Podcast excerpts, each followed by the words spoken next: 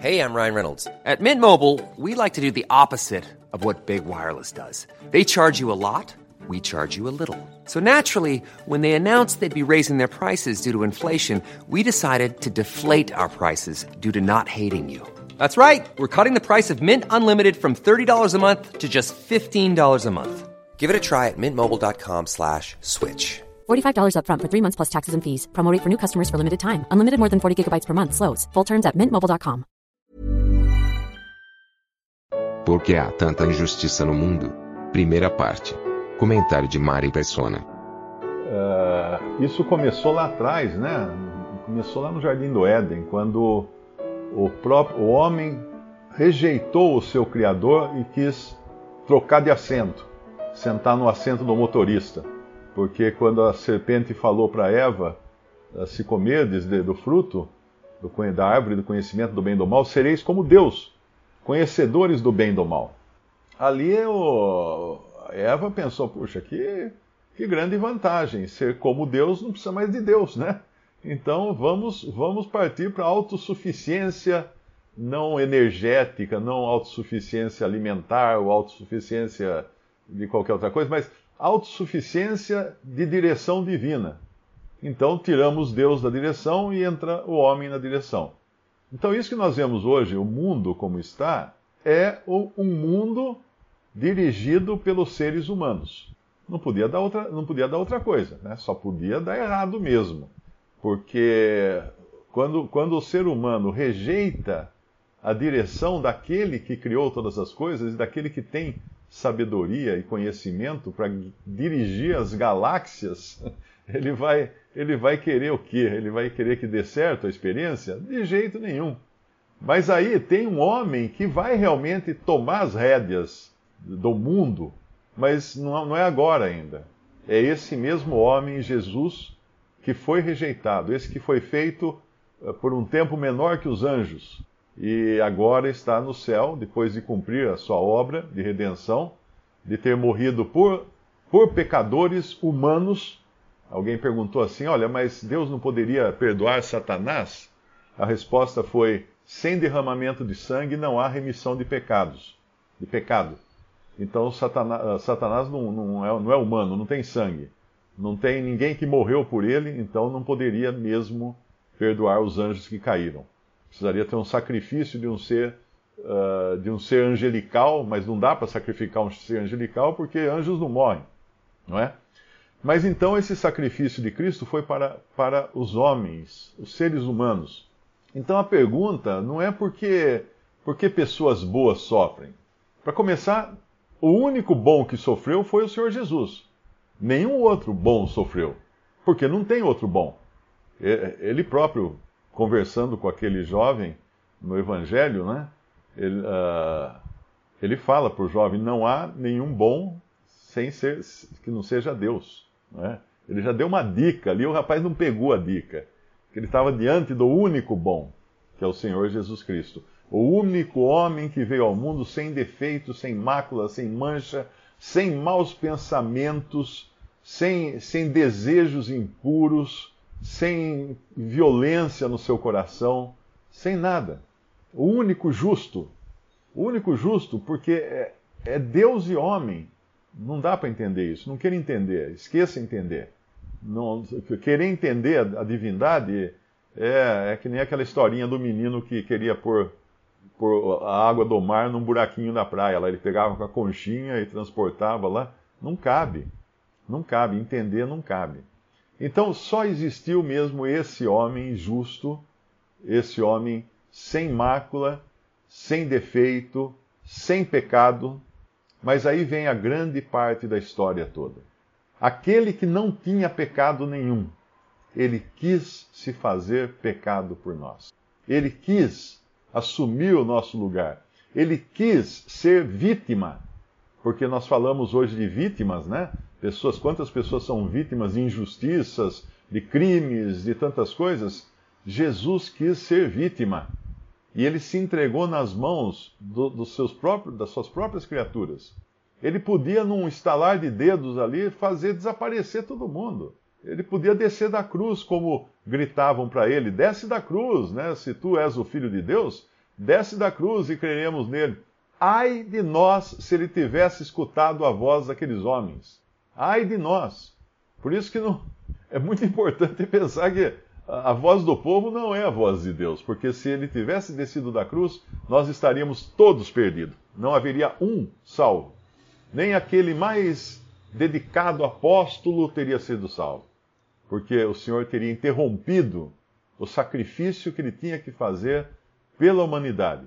Morrer para tirar o pecado do mundo, ele era o Cordeiro de Deus que tira o pecado do mundo e levar também sobre si os pecados de todos aqueles que creem nele, que creram, que creem e que, crerão nele. Ali, ali na cruz ele fez essa obra.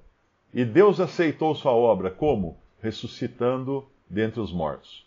E ele é assim também um exemplo para nós de que, mesmo na pior situação que um crente possa passar, existe a glória da ressurreição depois.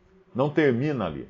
Para um assassinado incrédulo, acabou, acabou tudo. Não tem mais chance, fecharam-se as portas da salvação, o lado que a árvore cair, aí ela ficará.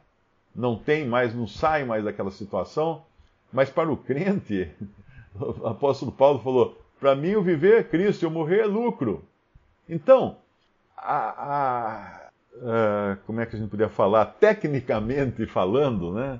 Tecnicamente falando, nada de ruim pode acontecer com um crente no frigir dos ovos, no fim da história. Né? Aquela frase é muito interessante quando a pessoa vai consolar outra e fala assim: não, mas Fica, fica calmo, no fim vai dar tudo certo. Para um crente, isso é verdade. Isso é verdade. Se não está dando certo, é porque não chegou no fim. É só isso. Mas é verdade. A, a meta final do crente é estar com Cristo. Então, se nessa meta final vai ter uns solavancos de estrada, vai ter dor, vai ter doença, vai ter enfermidade, o, o, que, o que é isso perto de uma eternidade de bênção na presença de Deus, na presença de Cristo? a gente, a gente encontra uh, muitas vezes pessoas perguntando, né, por que, por que aconteceu isso? Porque tem um salmo que eu gosto muito, Salmo 119, versículo 71. O Salmo 119, o versículo é o 71. 71, versículo 71. Foi-me bom ter sido afligido, para que aprendesse os teus estatutos. Ora, Toda aflição para o incrédulo, ela é simplesmente perdida. Ele não encontra, a não ser que ele se converta, né? Através de uma aflição.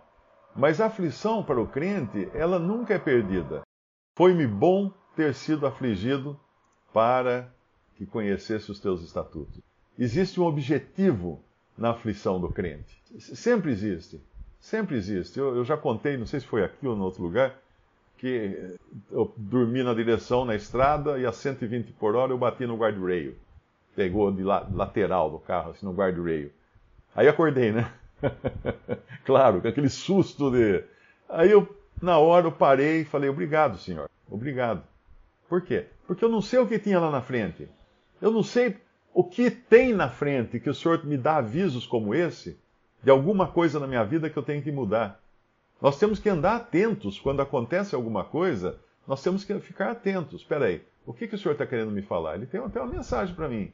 Então, foi bom, foi-me bom ter sido afligido. Porque se nós pensarmos no próprio exemplo do Senhor Jesus, tem um versículo lá em João, capítulo 12, João capítulo 12, versículo 24, que diz assim: Na verdade, na verdade vos digo que se o grão de trigo caindo na terra, não morrer, fica ele só. Mas se morrer, dá muito fruto. Quem ama a sua vida, perdê-la-á. E quem, e quem neste mundo aborrece a sua vida, guardá-la-á para a vida eterna. Então a nossa vida aqui, ela tem um objetivo e esse objetivo deve ser para Deus. Porque o próprio Senhor Jesus veio com um objetivo a este mundo. E o seu objetivo era para a glória de Deus era glorificar a Deus. Só isso. Se o grão de trigo caindo na terra não morrer, fica ele só. Mas porque ele morreu, olha só, nós estamos aqui hoje. Você já pensou que você só está assistindo essa live porque Cristo morreu? Porque ele passou por toda aquela aflição na cruz? porque ele foi rejeitado pelos homens, ele foi espancado, ele teve as suas barbas arrancadas, né, arrancar, arrancaram os cabelos da face dele, ele foi curado de espinho, foi chicoteado com chibata romana, aquela chibata romana tem um nome, não lembro qual é, era feita com tiras de couro e bolinhas de ferro na ponta. Cada vez que batia, cravava uma bolinha de ferro, como se a pessoa tomasse um tiro de, de uma espingarda antiga, né, que não entra a bala, mas crava na pele aquilo. Então ele passou por tudo isso. E porque ele passou por tudo isso, nós estamos aqui hoje falando dele, falando de Cristo. Porque ele passou por tudo isso, a semente, o grão de trigo não vai ficar só. O céu vai estar cheio, cheio de, de trigo, né? de, de sementes benditas, aquelas que o semeador veio semear. Ele veio semear e ele vai colher agora, ele colhe os frutos, a sua colheita, né? ele leva para o céu, recolhe nos seus celeiros a, todos os grãos que ele vai colher. Somos nós esses grãos.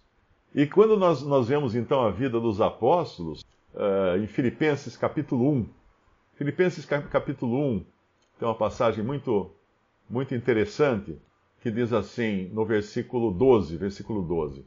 E quero, irmãos, que saibais que as coisas que me aconteceram foram horríveis. Não deviam ter acontecido nunca. Eu, eu, eu sinto de ter acontecido tudo aquilo. Paulo falando aqui, né? Claro que ele não está falando isso, eu que estou inventando agora. O que ele está falando? Quero, irmãos, que saibais que as coisas que me aconteceram contribuíram para maior proveito do Evangelho. Que coisas que aconteceram? Ele continua explicando de maneira que as minhas prisões em Cristo foram manifestas por toda a guarda pretoriana e por todos os demais lugares. E muitos dos irmãos do Senhor, tomando ânimo com as minhas prisões, ousam falar a palavra mais confiadamente, sem temor. E lá em Efésios, só citar, não precisa ir lá, Efésios 4.1, ele, ele fala uma frase muito interessante que é: Rogo-vos, pois, eu, o preso do Senhor, ele não se considerava sequer preso dos homens, mas preso do Senhor. Mas eu queria falar o seguinte: a gente quer, às vezes, entender o sofrimento, mas isso é como você pegar, abrir um computador na frente de uma criança para consertar o computador e ela começar a perguntar: Mas, uh, pai, para que e esse fio aqui? Por que você está ligando esse fio ali, pai? E esse outro aqui? Por que, que você está fazendo isso? Por que você está fazendo aquilo? Na realidade ela não vai entender. Ela é muito pequena para entender. Então, nós também somos pequenos para entender o sofrimento. Nós não temos a mente de Deus ainda. Pelo menos temos a mente de Cristo, né? Mas não temos todas as respostas ainda. Existe ainda uma necessidade de, de, de chegarmos à ressurreição, porque agora nós vemos como por espelho, né? Mas então veremos como as coisas são, e ele a ele mesmo face a face. Então, a, a ideia de que a gente consegue entender já é falsa. Já é falsa. Nós não teríamos nem que esperar entender, nós teríamos que simplesmente uh, nos submeter. Existe sofrimento? Existe. Por que, por que comigo? Por que eu fiquei doente? Mas você poderia perguntar de outra maneira também. Quando vê outro doente, você poderia perguntar: por que não eu? Eu vi uma vez uma, uma pessoa num velório, uma mãe, vendo o filho no caixão, e ela falava assim: por que, por que Deus não me levou? Por que levou ele e não me levou? Interessante, porque algum tempo antes, bem breve antes, esse filho dela tinha se convertido a Cristo. E ela, aparentemente, não, né? Então, por quê? Por que eu, né? Por que ele? Por, por que ele primeiro e eu então, uma pergunta que a gente não consegue responder, pelo menos enquanto nós estivermos aqui neste mundo. Agora, tem alguns versículos que podem nos ajudar. Alguém até perguntou aqui na. Por que Deus é tão vingativo? Por que Deus é tão vingativo, né? Ora, Deus, ele não é que ele seja vingativo, ele é justo. Ele é justo. Ele, ele não, ele não quer, uh, ele não quer o pior para os seus. Ele quer sempre o melhor para os seus. Mas ele também cuida dos seus e ele vinga os seus. Por isso que lá em Romanos 13 fala assim: ah, A mim pertence a vingança. Esse versículo tem duas vezes no Antigo Testamento. Então, por isso que o cristão não deve se vingar a si mesmo, porque ele tem quem o vingue. Alguém pode falar assim: ah, mas não, se ele é Deus, por que ele vinga? Você não falaria isso. Imagine uma mãe que teve a filhinha estuprada e morta por um facínora aí, por um cara maluco aí. E aí a, a mãe é entrevistada na TV pelo jornalista e ela diz assim: Não, tudo que eu desejo é que seja feita a justiça. Que justiça ela espera? Bom, ela espera que as autoridades encontrem o, o malfeitor, prendam ele, dê uma, deem uma pena bem, bem grande para ele, não é?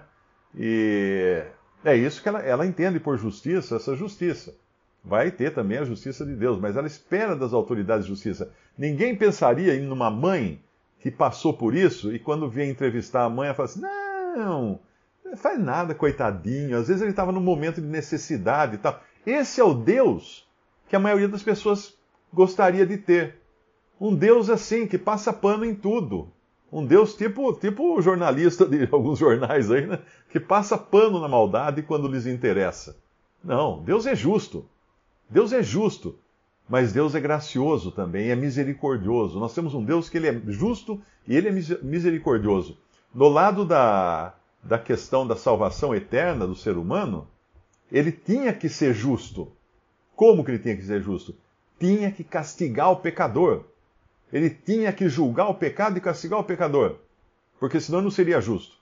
Ele não podia falar assim: ah, vamos deixar para lá, vai, vamos salvar todo mundo, que fica tudo bem e tudo vai tudo dar, dar, certo no final. Aí não, não vai dar certo no final. Porque Deus é justo, ele não pode suportar a, a maldade e a injustiça.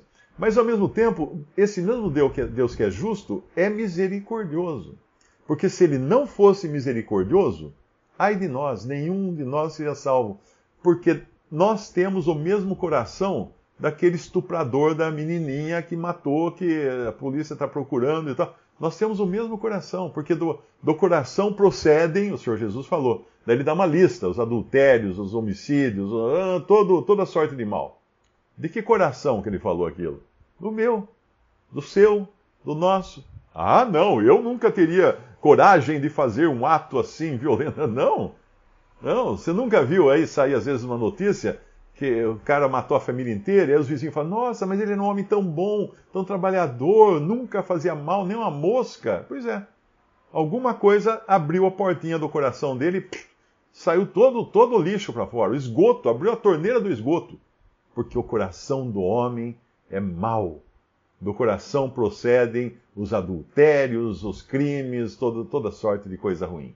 Então Deus, ele queria salvar essa humanidade que tem esse coração, que herdou esse coração de Adão. Alguém fala assim: não, mas eu não tive culpa nenhuma. Eu não, nunca estive no Éden, nem passei perto, não sei onde fica o Éden. Não tem, no meu GPS não, não aparece lá o Éden, então não tenho nada a ver com o que aconteceu lá no Reino do Éden. Ah, não tem? Não tem? Você, você herdou o pecado. Herdou, você é herdeiro do pecado. Ah, mas quem. Eu, eu não escolhi ser herdeiro. Claro que não. Você também nasceu filho de um, de um grande homem rico. E no dia seguinte chegou o advogado na sua casa e falou assim: amigo, você herdou todas as coisas do seu pai. É tudo seu agora. Inclusive as dívidas, né? Herdou tudo. É tudo seu. Você sabe que um contrato, a dívida passa pro, o herdeiro, né? Então agora você é dono de tudo. Mas vamos esquecer as dívidas, vamos pensar só na herança das coisas boas. Você não iria sacar de vez em quando um dinheirinho daquela conta que o seu pai deixou para você de herança? Você iria. É normal que faça isso, né? Agora pensa bem. Você herdou o pecado de Adão e diz que não tem nada a ver com isso, né? É, não tem, né? Tá.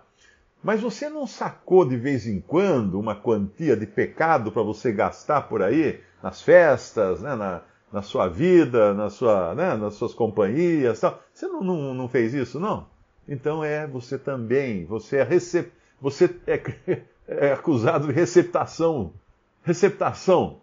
Né? O, seu, o, seu, o seu pai era um traficante, enterrou a, a, a, a, droga no quintal e você, que nunca mexeu com droga tal, mas de vez em quando, num momento difícil da vida, você vai lá, cavoca um pouquinho lá o quintal, tira uma droguinha, põe, tapa a terra de novo para ninguém enxergar, e você está consumindo a herança sua. Então todos nós somos pecadores porque nós recebemos o pecado de herança e, e não adianta porque não teve nenhum que falou assim: eu não vou usar da herança que eu recebi do meu avô. Vai, já usou. Vai e já usou. Visite respondi.com.br. Visite também 3minutos.net.